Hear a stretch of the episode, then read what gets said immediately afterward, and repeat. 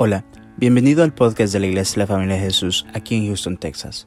Si te gusta nuestro contenido, por favor déjanos un buen review y síguenos en las redes sociales.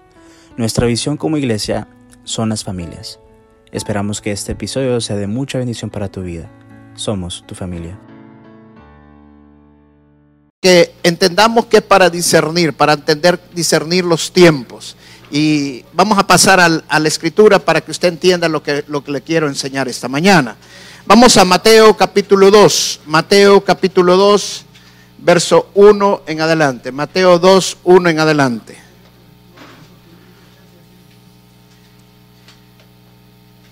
Una vez más, para que no le ignorancia, ¿a qué horas es el servicio el 23? A las 10 de la mañana, amén. A las 10 de la mañana vamos a estar aquí todos el 23.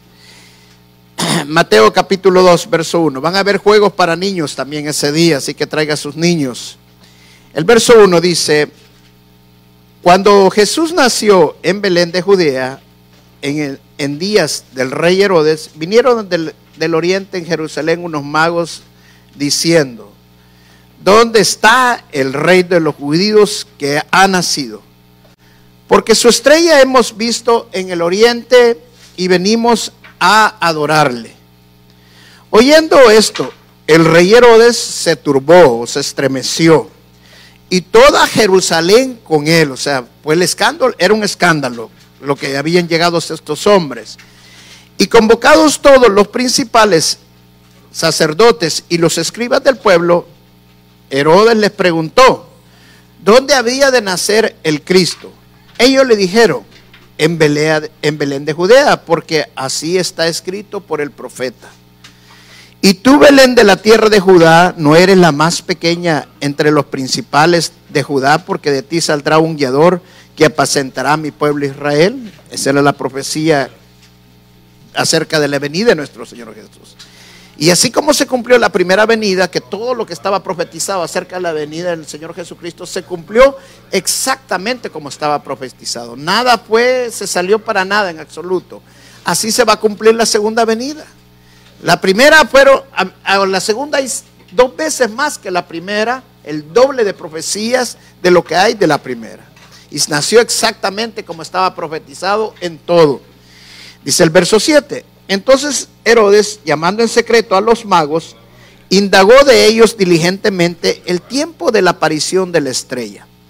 Y enviándolos a Belén dijo, id allá y averiguad con diligencia acerca del niño. Y cuando lo halléis, hacedme saber, para que yo también vaya y le adore. Herodes preguntó dos cosas. Uno, ¿cuándo había salido la estrella? ¿Cuándo el primer momento que la habían visto ellos? Y la segunda pregunta es que le dijeran dónde, dónde estaba el niño. Luego dice el verso 9, y ellos habiendo oído al rey se fueron y aquí la estrella que habían visto en el oriente iba delante de ellos, hasta que llegando se detuvo sobre donde estaba el niño. Y al ver la estrella se regocijaron, se regocijaron con muy grande gozo. Y al entrar en la casa vieron al niño con su madre María y postrándose lo adoraron y abrieron sus tesoros, le ofrecieron presentes, oro, incienso y mirra. Pero siendo avisados por revelación en sueños que no volviesen a Herodes, regresaron a su tierra por otro camino. Amén. Vamos a ver cuántos conocen de la palabra de Dios, cuántos saben de la Biblia. Estamos hablando de los Reyes Magos. ¿Quién sabe cómo se llamaban los Reyes Magos?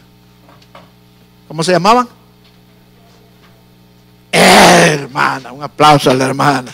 Se llamaban Melchor, Baltasar y, y Gaspar. ¿verdad? Eran los, los Reyes Magos. La Biblia no menciona nunca los nombres de los Reyes Magos. Y yo me lo creía también, hermana, si todos hemos pasado lo mismo. Y, no, nunca dice la Biblia quién, los nombres de los reyes. Es más, no menciona que eran reyes tampoco. Eh, en, en ningún momento no dice tampoco que eran tres, sino que habían tres regalos que llevaban y por eso se entiende que, que eran tres reyes, o sea, tres hombres sabios. Por eso entendemos que, pero posiblemente eran dos, posiblemente eran siete. Lo interesante es que la Biblia menciona que venían de Oriente. ¿Y qué estaba al oriente de Israel en esos tiempos? Había estado el imperio babilónico y el imperio persa. Esto para Israel tenía un gran significado porque Nabucodonosor, que era el, rey babilónico, había atacado a Israel y se los había llevado cautivos a muchos, entre ellos Daniel y sus tres amigos. Y Daniel sirvió tanto al imperio babilónico como al imperio persa. Ahora, como estos hombres, y es lo misterio impresionante, estos hombres sabían de esto. muchos eruditos interpretan de que como Daniel y estos tres hombres, esto ocurrió cientos de años antes, eh, conocían las escrituras, de alguna manera ellos dejaron discípulos que les enseñaron las escrituras, el Antiguo Testamento, las profecías del Mesías, y esto por generaciones y generaciones se pasó en esa zona del oriente, en esa, en esa área.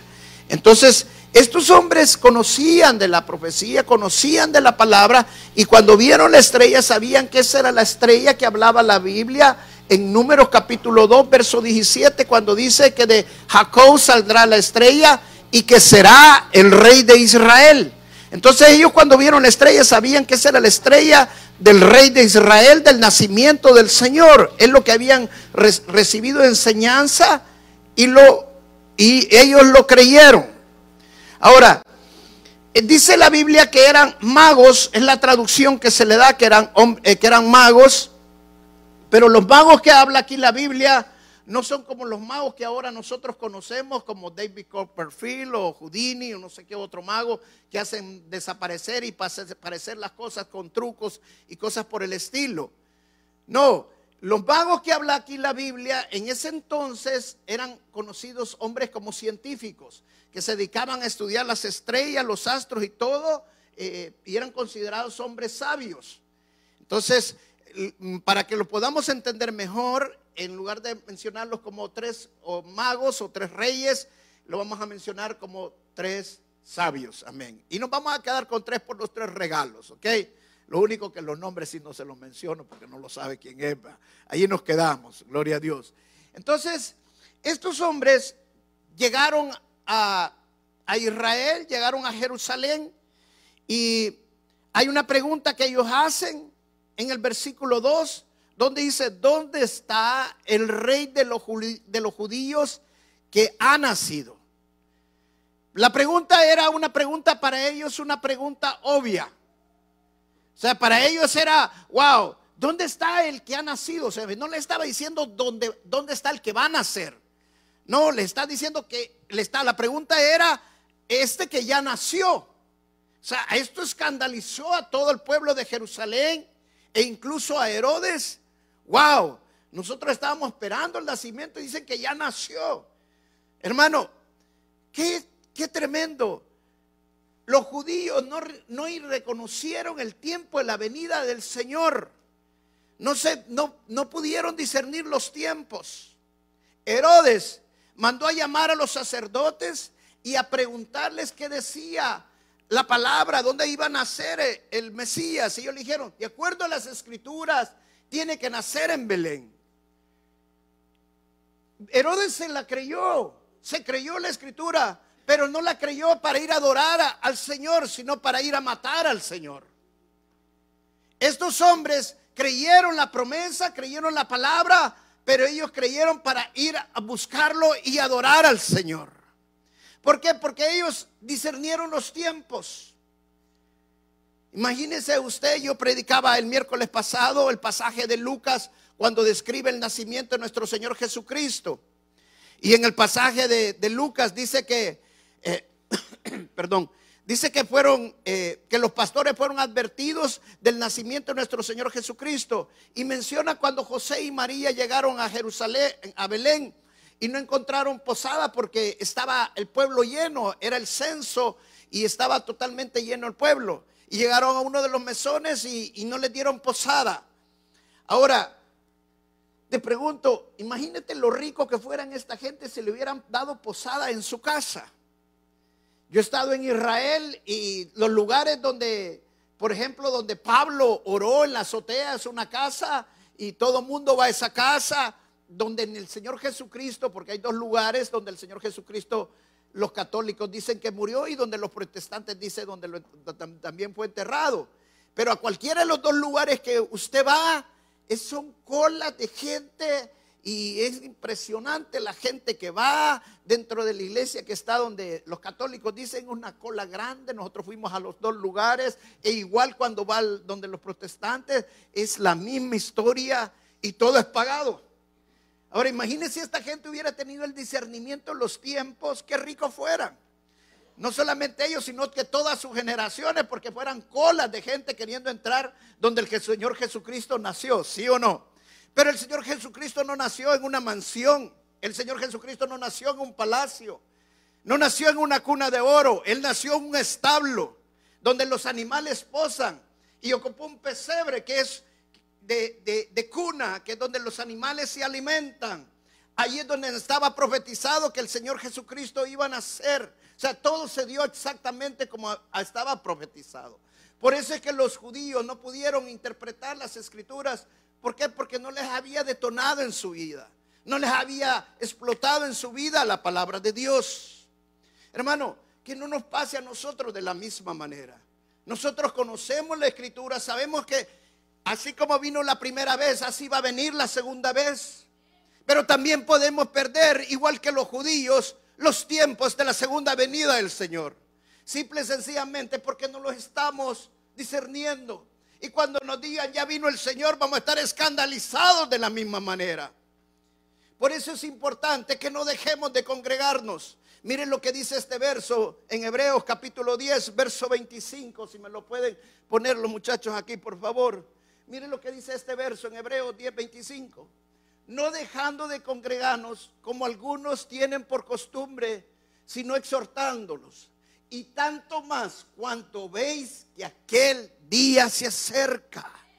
La versión NBI, NBI dice, cuanto mayor ustedes sepan que el Señor viene.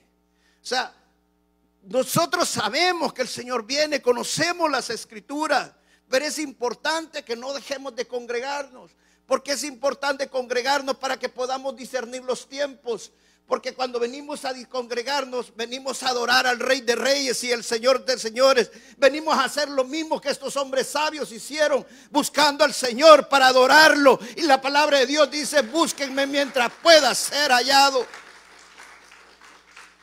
Mientras nosotros busquemos al Señor, estemos buscando al Señor. Cuando más lo busquemos, más sensibles vamos a ser y mejor vamos a poder discernir los tiempos de la segunda venida del Señor vamos a poder mejor discernir también las circunstancias. Pero necesitamos continuamente buscar al Señor, estar buscándolo y no dejar de buscarlo. La palabra dice en el libro de Salmos que el congregarse es tan bueno que los hermanos habiten juntos y en armonía. Y lo compara como el aceite que se derrama sobre la cabeza de Aarón y baja sobre sus barbas. Y está hablando del aceite de la unción. ¿Sabe que eso es un bien poderoso?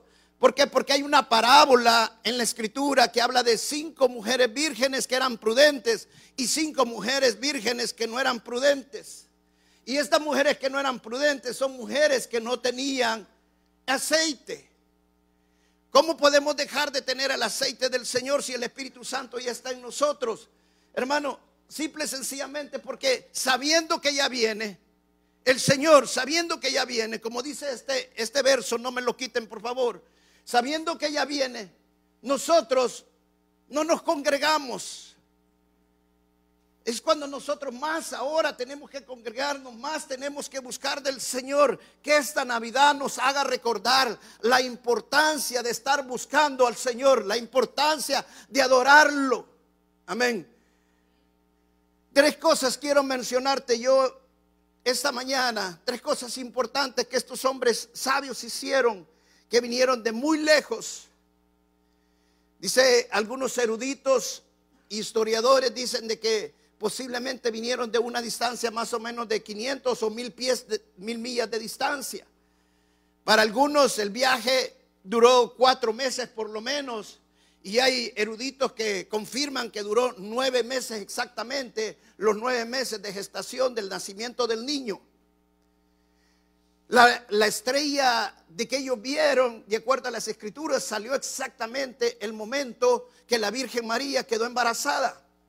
Y yo le menciono a la Virgen María, algunos me dicen, pastor, ¿y usted por qué todavía que dice que es virgen? Si ella tuvo relaciones después, sí, pero la palabra dice que estaba profetizado que el niño tenía que nacer de una virgen. Amén. O sea, de una mujer que no había tenido relaciones nunca, porque el niño fue concebido gracias y obra del Espíritu Santo. Y hasta después que nació el niño, entonces tuvieron relaciones José y María. Pero él, la profecía se cumplió clara que nació de una virgen. Entonces, lo que me llama la atención de, este pasaje es lo que Herodes le dijo. Mire lo que dice en Herodes les, les mandó a llamar a los sacerdotes. Y dice en el verso 4, y convocados todos los principales sacerdotes y los escribas del pueblo, del pueblo les preguntó, ¿dónde dónde había de nacer el Cristo. Ellos le dijeron, en Belén de Judea, porque así está escrito por el profeta. Una cosa es que creas la palabra y otra cosa es que la palabra se haga vida en tu vida. Estos hombres sabían que la profecía era verdad, pero no la estaban viviendo. ¿Por qué? Porque no tenían una relación personal con el Señor. Mientras nosotros no busquemos de Dios, no vamos a vivir la relación que Dios quiere que tengamos. Para tener discernimiento de los tiempos necesitamos tres cosas, tres cosas que hicieron estos hombres. La primera, para entender los tiempos y aprender los tiempos, necesitamos comprometernos con el tiempo. Necesitamos comprometernos con el tiempo para el Señor, con el tiempo para adorarlo. Imagínense, estos hombres vinieron de entre 500 o mil millas de distancia, ellos se comprometieron en buscar del Señor, en buscar de Dios. Ese es el tiempo que nosotros tenemos que dedicarle al Señor. El mejor regalo que nosotros podemos darle a Dios es nuestro tiempo. Pero muchas veces surgen otras cosas en nuestras vidas que no le queremos dar el tiempo al Señor. Y otras cosas pasan a ocupar mejores puestos que, que darle el tiempo al Señor. El trabajo ocupa muchas veces mejor tiempo. El paseo ocupa mejor tiempo que el tiempo que le podemos dar al Señor. Cuando nosotros nos comprometemos con el tiempo, con el Señor, significa que el tiempo que le vamos a dar al Señor es para el Señor y no es para nadie más. Es un tiempo de calidad, un tiempo que le vamos a adorar al Señor y vamos a ir a escuchar su palabra. Es un tiempo en el que le vamos a ir a levantar manos al Señor y darle lo mejor de nosotros al Señor. Comprometámonos con el tiempo que el Señor quiere que nosotros también le demos. Cuando más nos dediquemos tiempo al Señor, más cerca vamos a estar del Señor. Cuando más tiempo pasemos en la presencia de Dios, más vamos a poder discernir los tiempos y más vamos a poder discernir las circunstancias. Qué importante que nosotros podamos discernir también que necesitamos darle tiempo al Señor para poder entender los tiempos del Señor. La segunda cosa que necesitamos comprometernos, hermano, es que necesitamos tener un corazón dispuesto para el Señor. Si no nos disponemos para el Señor, hermano, no vamos a poder discernir los tiempos. Vuelvo y repito, estos hombres eligieron dónde es que van a ser, en Belén, así está en la escritura. Pero no les había explotado, no les había detonado. ¿Por qué repito tanto esto, hermano? Porque mientras la escritura no te detone en tu vida, Mientras la escritura no haga una explosión en tu vida, no vas a poder discernir nada. ¿Qué significa que la escritura haga una explosión, una detonación en tu vida? Significa que la escritura no va a ser un cliché más. Que la escritura no va a ser una cosa más religiosa. Hay hermanos que se pueden versos de la Biblia y se los pueden de memoria y los repiten y los repiten, pero no las ha hecho detonado en su vida, no las ha hecho una explosión en su vida. Como por ejemplo, todas las cosas obran para bien a los que aman a Dios. O si Dios es conmigo, ¿quién contra mí? Todo lo puedo en Cristo que me fortalece. Y empiezan a repetir un montón de versos. Pero la Biblia no les ha detonado, no les ha, pasado nada. ¿Por qué? Porque su corazón no hay disposición verdaderamente. Que no nos pase lo que le pasó a estos hombres que conocían la escritura y sabían dónde iba a nacer el niño Y no era cualquier niño el que iban a adorar. Era el niño que le fue revelado a los pastores, el Salvador de este mundo, al Mesías, al Cristo, al que vino a salvarnos a todos nosotros. ¿Qué significa eso, hermanos? Que el tiempo que venimos a adorar al Señor no es cualquier tiempo. Se lo venimos a dar al Salvador del mundo, al Rey de Reyes y Señor de Señores. Cuando nuestro corazón está dispuesto a adorarlo, no venimos a buscar nosotros lo de nosotros, sino que venimos a darle lo mejor. Dice que estos hombres cuando salieron no vinieron sin nada, vinieron con regalos. Hermano, ya no sigas pidiéndole al Señor. No está mal pedir, pero deja ya de pedir tanto y tanto. Empieza a darle lo mejor al Señor. Cuando tú empieces a darle lo mejor al Señor, entonces las cosas van a empezar a cambiar en tu vida. Y como decía anteriormente, lo mejor que podemos darle al Señor empieza con el tiempo. La segunda cosa que le podemos dar al Señor mejor es nuestro corazón. Dispongamos nuestro corazón para el Señor. Estos hombres traían oro, incienso y mirra. El oro tiene que ver con la divinidad de Dios, con su realeza. El incienso era una esencia muy cara en estos tiempos y tiene que ver también con el poder del Señor. Y la mirra también era otra esencia cara que servía para embalsamar a los muertos y representa el sacrificio que el Señor Jesucristo iba a hacer en la cruz del Calvario porque para eso había venido, para salvar al mundo, pero salvarlo a través del sacrificio que él iba a hacer en la cruz del Calvario, porque él era el cordero que se venía a ofrecer a este mundo y era el cordero perfecto cuando nosotros adoramos, adoramos a alguien que vino a sacrificarse por todos nosotros. Y en la Navidad nos hace recordar de que ya no hay necesidad de otro sacrificio, que el único sacrificio fue hecho hace dos mil años.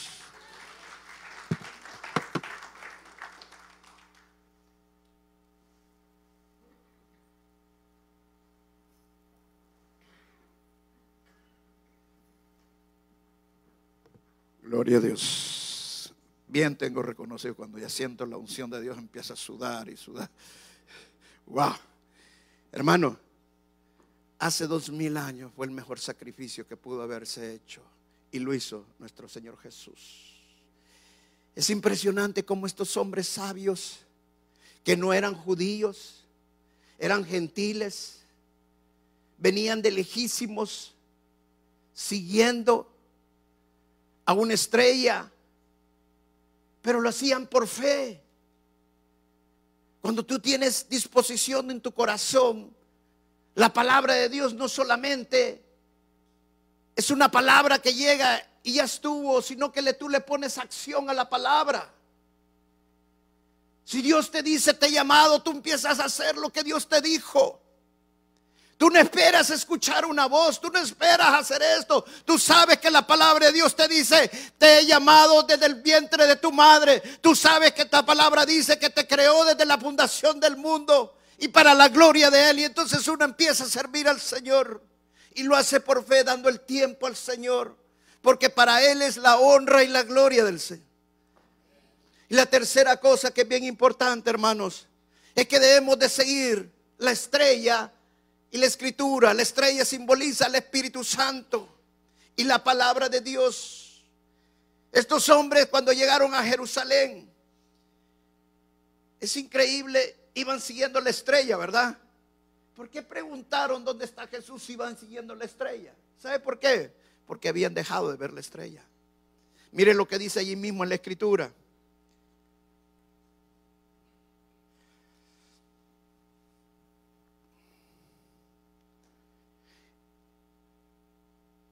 El verso 9 dice, ellos habiendo oído al rey, se fueron. Y he, aquí la estrella que habían visto en el oriente iba delante de ellos. La estrella que habían visto en el oriente, o significa que la estrella la vieron en el momento que ellos salieron que fueron llamados para seguir la estrella, en ese momento vieron la estrella, pero después en el camino ya no vieron más la estrella. Esto no fue como cuando los judíos salieron de Egipto y la nube y la columna de fuego iba con ellos todo el tiempo y los iba guiando. No, estos hombres representan al Espíritu Santo que lo están siguiendo y es lo que nosotros hacemos. ¿Sabe por qué? Porque muchas veces nosotros empezamos a seguir a Dios pero hay momentos que las cosas no nos resultan como nosotros queremos. Las cosas no nos están yendo como nosotros pensamos. Y hay veces pensamos que Dios no está con nosotros. Y como no lo podemos ver al Señor, pensamos que Dios no está ahí. Pero la palabra de Dios dice que el Señor no nos ha dejado. Él dijo en la escritura, yo voy a estar con ustedes hasta el fin del mundo. Y seguirla al Espíritu Santo y seguir la palabra de Dios es creerle a la palabra de Dios. Y el Espíritu Santo me guía a toda verdad. Y si el Señor dice que Él está conmigo hasta el fin del mundo, el Señor está conmigo y no me ha dejado.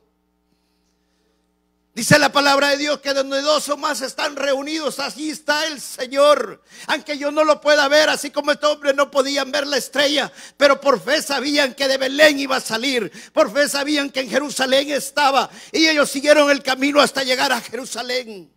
Y cuando escucharon la palabra que en Belén iban a hacer, entonces vieron la estrella y se dejaron llevar por la estrella. Ahora mire cosa más interesante, hermano. Cuando yo salgo, hay veces de, de, la iglesia y voy en la noche y hay luna llena. Y yo paso ese, ese doble paso que está sobre el 59, que uno sube bien alto, porque ese doble paso es bien alto. Y que uno sube bien alto y la estrella está tan grande que como que la tuviera allí. Y digo, wow, voy a chocar, perdón, la luna. Y yo digo, voy a, chocar con la luna, es tan grande y la luna está tan cerca que como que la pudiera hasta agarrar. ¿Sabe que cuando estos hombres vieron la estrella allí en Jerusalén, ellos no vieron la estrella allá lejos, ellos vieron la estrella tan cerca?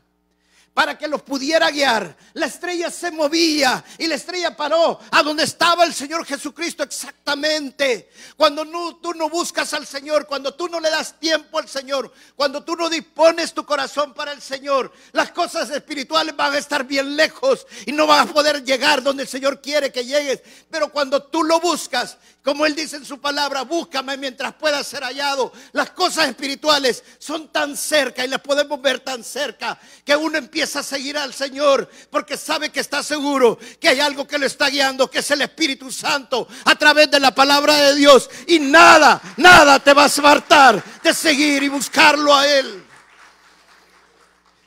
Porque estamos seguros que estamos buscando al Señor, que estamos donde Él dice que tenemos que estar. Hermano, lo mejor que puedes hacer en esta Navidad es dejarte guiar por el Espíritu Santo y por la palabra de Dios. Mi hermano Sebastián, voy a usar esta ilustración con tu permiso, me contaba esta historia una ocasión. Y luego con el permiso de la familia también. Me contaba esta historia. Dice que una vez venían saliendo de su casa y venían para la iglesia y no sé quién, uno de sus hijos, le dijo, mira papá, ¿y por qué vamos a ir hasta la iglesia tan lejos? Y aquí hay un montón de iglesias, ¿por qué no vamos a una iglesia de estas? Y Sebastián dice que sintió una palabra de Dios en ese momento, que el Espíritu Santo lo iluminó. Y dice Sebastián y le dice, mira hijo, le digo, tienes razón, pero ¿sabes por qué no vamos a otra? A otra? Porque mira, tú ves esta casa y tú ves todas esas casas. Ninguna de esas casas es mi casa. Yo la única casa que voy es la casa donde yo duermo y como y todo. Así es mi iglesia. Pueden haber muchas iglesias, pero Dios me llevó a una iglesia y esa es mi casa y a esa casa yo voy.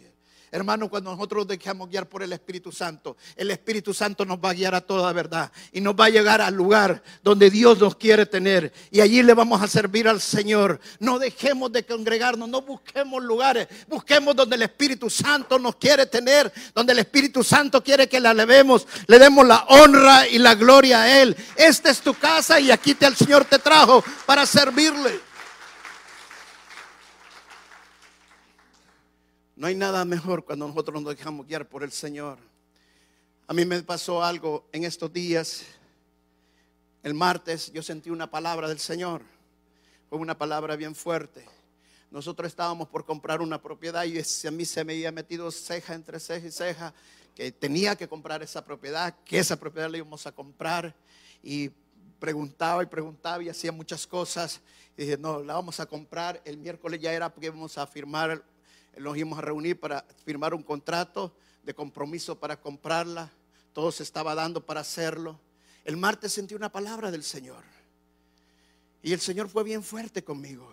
Y me dijo claramente, no busquen lo que otros buscan. Porque no, me realmente no me están buscando a mí. Búscame a mí, no busque multitudes. Búscame a mí, no busque grandes ministerios porque buscándome a mí, yo te voy a dar todo lo que tú quieres. Primero busca el reino de los cielos y justicia y todo lo demás vendrá por añadidura. Hermano, escucha bien esto que te voy a decir. Nada en tu vida se va a ordenar, nada en tu vida va a cambiar a Dios no lo puedes engañar. A mí me puedes engañar. A tus hermanos los puedes engañar. Pero a Dios no lo vas a poder engañar.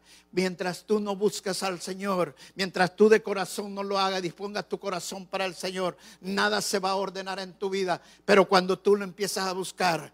La unción va a venir a tu vida. Y todas las cosas van a empezar a cambiar. Porque la unción de Dios está en tu corazón. Las cosas se van a empezar a ordenar en tu vida. Esa fue la palabra que el Señor me daba el día martes. El miércoles en la, tarde teníamos nosotros la reunión. Yo salí de mi negocio a buscar unas cosas que tenía que buscar en la mañana. Cuando venía de regreso pasé por una iglesia de un pastor amigo que yo le he estado vendiendo materiales para construir la iglesia. No todo me lo he comprado a mí, pero bueno, lo, he comprado. La próxima vez le vamos a la oreja para que solo allí compre todo. Y pasé por, allí, por la iglesia del pastor me bajé, entré a la iglesia, una iglesia muy bonita y todo. Y empiezo a platicar con el pastor. Y yo lo conocí, un hombre bien humilde y todo, wow. Y cuando me empieza a decir todo, le digo, le empieza a hacer preguntas, ¿cómo hiciste esto? O sea, vos, eh, ¿qué hiciste? No, yo lo enseñé, me dijo, yo soy ingeniero de edificios, building designer. Yo fui maestro de la universidad y ya me retiré, fui maestro toda mi vida de la universidad de building designer. Yo sé cómo hacer, conozco los códigos de la ciudad, conozco todo, me dijo. Y le empecé a hacer preguntas y le dije, mira, ¿y por qué pusiste las cabrillas cada cuatro pies y no cada dos pies como tiene que ser? Ah, porque los códigos de la ciudad te permiten hasta cuatro pies y con cuatro pies estás seguro y es más barato. Mire, y le pregunté, ¿y por qué no pusiste los sprinkles de fuego para que se apague, que el código de la ciudad lo exige? No, me dice, porque si tú pones que vas a tener menos de 300, 295, 299, tú no necesitas poner los sprinkles con solo que pongas tres puertas. Yo conozco los códigos, conozco todo y sé cómo va a ser. Y le hice un pedido. Mira, le digo, ¿y tú me podrías diseñar un, un templo, un edificio para adorar? Sí, me dijo, mira este era el último que yo iba a hacer, pero para el Señor no le puedo negar nada. Sí te puedo ayudar. Entonces le hice otra pregunta. Mira, le digo, hoy en la tarde tengo que firmar para comprar una propiedad. ¿Puedes ir conmigo a ver esa propiedad y tú me dices qué hacer o qué no hacer? Sí, me dijo. Dame cinco minutos y vamos. Bueno, fuimos a la propiedad, entramos a la propiedad. Y después que salimos de la propiedad le pregunto, ¿qué piensas? Dime claramente qué me dice. No, pastor, me dijo, no se meta esto, me dijo. Yo le puedo hacer un edificio allí mismo donde usted está. Con menos de la mitad usted se hace un edificio nuevo y mucho más grande y mejor. E incluso comprando otra propiedad con 700 mil dólares usted la está haciendo. Hermano, yo sentí que eso venía del Señor. Yo sentí que el Señor me estaba guiando. En la tarde nos reunimos, ya no firmamos nada, no hicimos nada. Al día siguiente en la mañana, nuestro pastor Roberto Bustamante me estaba dando una palabra y él tenía la palabra que en su sentir, él sentía de que no nos metiéramos a eso. Era una confirmación de la que el Señor Mesías estaba diciendo. Hermano, cuando el Señor te guía, es mejor que hagas lo que el Señor te dice. Puede ser que haya sido una propiedad buenísima, barata, lo que sea, pero si el Señor decía que no era el tiempo, que no era ese, hay que hacerle caso al Señor. Y aunque fuera cara la propiedad, carísima, pero si el Señor te dice que la compres, comprala porque el Señor te va a probar para que lo haces. Hermana, hermana, cuando el Señor te dice que ese hombre no es o que esa mujer no es, ah, mejor lo que el Señor te diga. Ah, no, pero es que Él me va a resolver mi problema, no tengo cómo pagar esto. No, no te preocupes, hay un rey de reyes y señor de señores. Cuando Él lo busque, Él te va a proveer todas las cosas. Él no va a hacer, a dejar que nada te falte. Pero que esta Navidad te recuerde de que así como estos hombres tomaron el tiempo para buscar al Señor, dispusieron su corazón todo lo que tenían para ir a buscarlo. Se cree que estos hombres no iban solos, porque viajar mil millas en el desierto es peligrosísimo. Se cree que llevaban por lo menos 300 a 600 personas acompañándolos a ellos. O sea, por eso es que mucha gente cree que eran reyes, porque solo un rey podía mover esa, esa cantidad de gentes, o hombres con mucho dinero que venían a, a, buscar al, al Señor o sea, dispusieron todo lo que tenían para buscar al Señor. Muchas veces nosotros no queremos disponer todo lo que nosotros tenemos. Cuando vino un joven rico donde el Señor Jesús a preguntarle qué podía hacer. Y después que el Señor le dijo, le dio varias leyes que tenía que hacer, le dijo, todo eso he hecho. Ahora el Señor le dijo, vende todo lo que tienes. ¿Sabe? El Señor no quiere que vendas tu casa. El Señor no quiere que vendas tu carro. El Señor quiere que te deshagas en tu corazón de esas cosas. Que esas cosas no pueden ocupar su, reino. Primero pon al Señor. Pon todo lo que tienes primero al Señor. Y todo lo demás, Dios lo va a fructificar. Eso es todo lo que tienes que hacer. Que esta Navidad te recuerde que adoramos a un rey, al Salvador del mundo a Cristo, el Mesías. Dale un fuerte aplauso al Señor.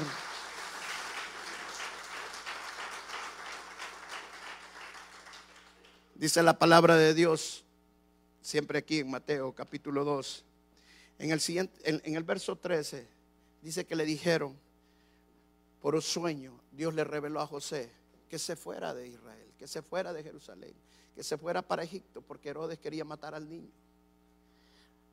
Ahora, de acuerdo a los eruditos, fueron muchos años los que pasó en Egipto José y María. Mucho tiempo. Y no llevaban trabajo, no llevaban nada. Pero ¿sabes qué llevaban? Tres regalos. Llevaban oro, que valía mucho. Y no se dice la Biblia cuánto les dieron. Pero para que estos hombres hayan hecho un viaje muy largo, no llevaban poco oro. Llevaban incienso, que en ese entonces valía mucho también. Y llevaban mirra, que en ese entonces también valía mucho. O sea, estos tres regalos que llevaban les sirvió para sostenerse todo ese tiempo en Egipto y nada les hizo falta. Cuando el Señor está en control de todas las cosas, Dios mueve cosas y situaciones y Dios no te va a desamparar. De alguna manera Dios siempre te va a proveer y hay veces va a ocupar personas y las va a traer, hay veces de muy lejos, solamente para que el favor de Dios sea en tu vida. Así es la gracia de Dios en nosotros. Cuando nosotros buscamos al Señor y lo buscamos de corazón, cuando realmente en nuestro corazón está la disposición de servir al Señor y no al hombre. Amén. De servir al Señor y no al hombre. Quiero terminar con esto y es un sentir muy fuerte. No lo dije en el primer servicio, pero sí lo voy a dejar en el segundo servicio, porque sé que se está grabando y lo voy a dejar para que se constate esto. Ahorita hay un ataque fuerte contra la iglesia. Y el ataque viene de los medios contra la iglesia. Están atacando específicamente ciertos pastores. Específicamente. Hermano, yo te voy a pedir que únicamente oremos por estos hombres. Dice que Herodes le dijo a estos hombres, vayan a Belén y díganos dónde nació el niño. Estos hombres sabios entendieron las intenciones de de Herodes. tuvieron discernimiento en las intenciones y motivaciones de Herodes. Cuando tú estás cerca del Señor y buscas de Dios, tú puedes discernir las artimañas de Satanás, tú puedes discernir las intenciones que Satanás tiene, tú puedes discernir las circunstancias que está armando Satanás contra tu vida. Pero la palabra de Dios dice que ninguna arma forjada va a prosperar contra ti, ninguna arma forjada va a prosperar contra la iglesia. Y yo declaro en el nombre de Jesús que todos esos medios que están atentando contra estos pastores, yo no lo estoy defendiendo a ellos, estoy defendiendo al Rey de Reyes y Señor de Señores, estoy defendiendo el reino de Dios. Todos esos, medios van a ser avergonzados porque el Señor los va a avergonzar en el nombre de Jesús. Démosle la gloria al Señor, amén. Y quiero aclararte muy bien, no defiendo a nadie, no defiendo a nadie. Puede ser que estén mal estos hombres, pero están atacando a la iglesia. Oremos. Es tiempo de oración. son señales de los últimos tiempos. Son señales de los últimos tiempos. Y que esto les permita también a estos hermanos para recapacitar lo que están haciendo. Porque muchas veces haciendo cosas que no tenemos que hacer avergonzamos el reino de Dios. Pero nosotros en los momentos que hermanos tenemos que unir. Y el más que tenemos que darle fuerzas al hermano y apoyarlo en oración en todo. Amén. Vamos a pararnos y vamos a orar.